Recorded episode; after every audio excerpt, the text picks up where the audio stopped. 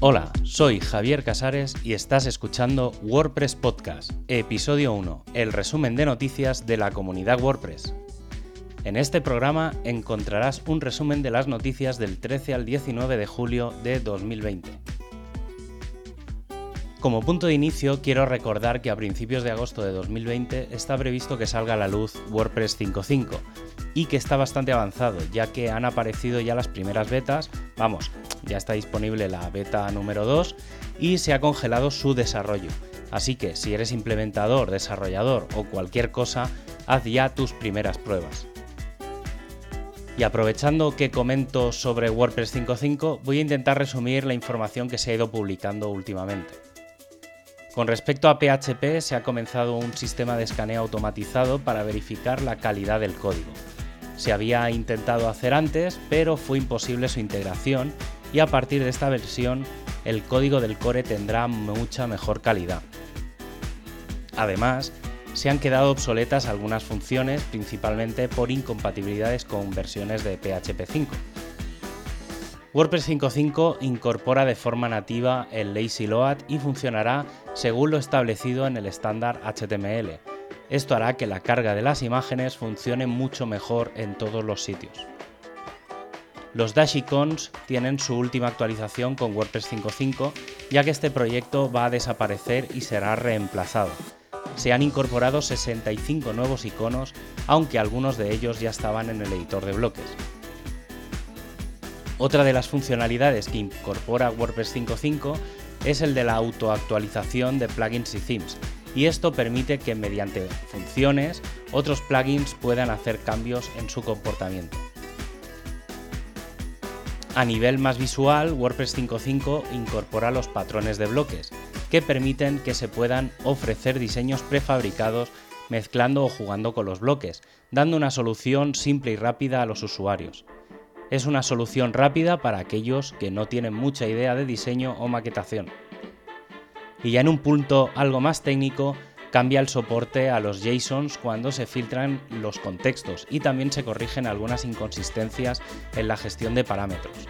Además, se han añadido algunos endpoints a la API para dar soporte a tipos de bloque y al directorio de bloques. Y algo bastante interesante para los desarrolladores de themes es la forma de gestionar los parámetros que se mandan a los templates, que por fin, a partir de esta versión, eh, de WordPress se estandarizan y simplifican.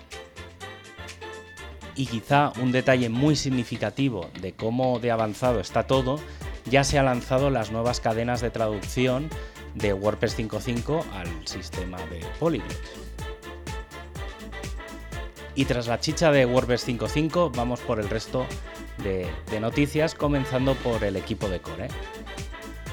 En este caso, el grupo de CSS está revisando un esquema CSS que aumente el contraste y poder comenzar a trabajar en un tema oscuro para el administrador.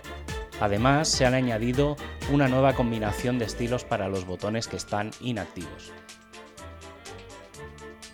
Entre el equipo de themes y el de core, se ha planteado un cambio muy interesante a la hora de darle funcionalidad a los themes. Hasta ahora se le decía a un theme que se le daba soporte a algo, y a partir de ahora ese sistema cambia con la función Register Theme Feature que, como su nombre indica, lo que hará es simplificar el sistema de funcionalidades.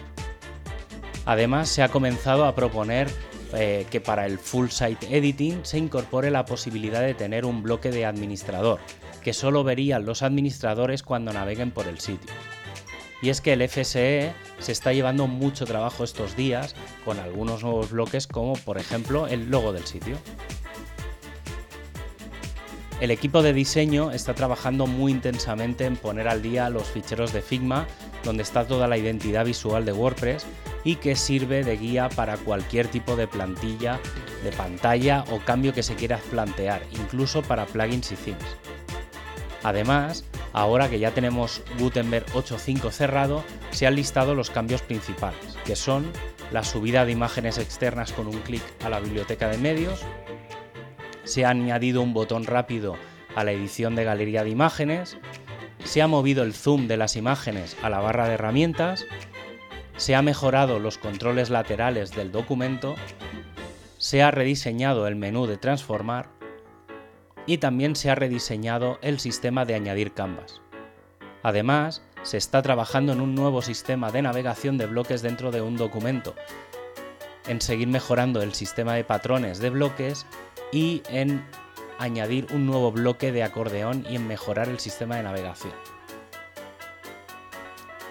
En el equipo de accesibilidad se está trabajando de forma continua en mejorar algunos elementos del editor de bloques, como es la barra de herramientas de cada uno de ellos. En este caso, tienen relación con los controles interactivos que no disponen de una zona de agarre clara ni cambian el tipo de puntero del ratón, por ejemplo, apareciendo una mano en vez de un puntero cuando arrastras. Por otro lado, y ya de cara a los desarrolladores, se va a pedir que cuando se cree un patrón de, bloques, de forma obligatoria incluya el campo de descripción y así poder explicar qué es lo que se está viendo o incluye ese diseño predefinido. Además, se han hecho cambios en los widgets de los que llevan enlaces para convertirlos en etiquetas de navegación nav y dejar de ser etiquetas contenedoras div.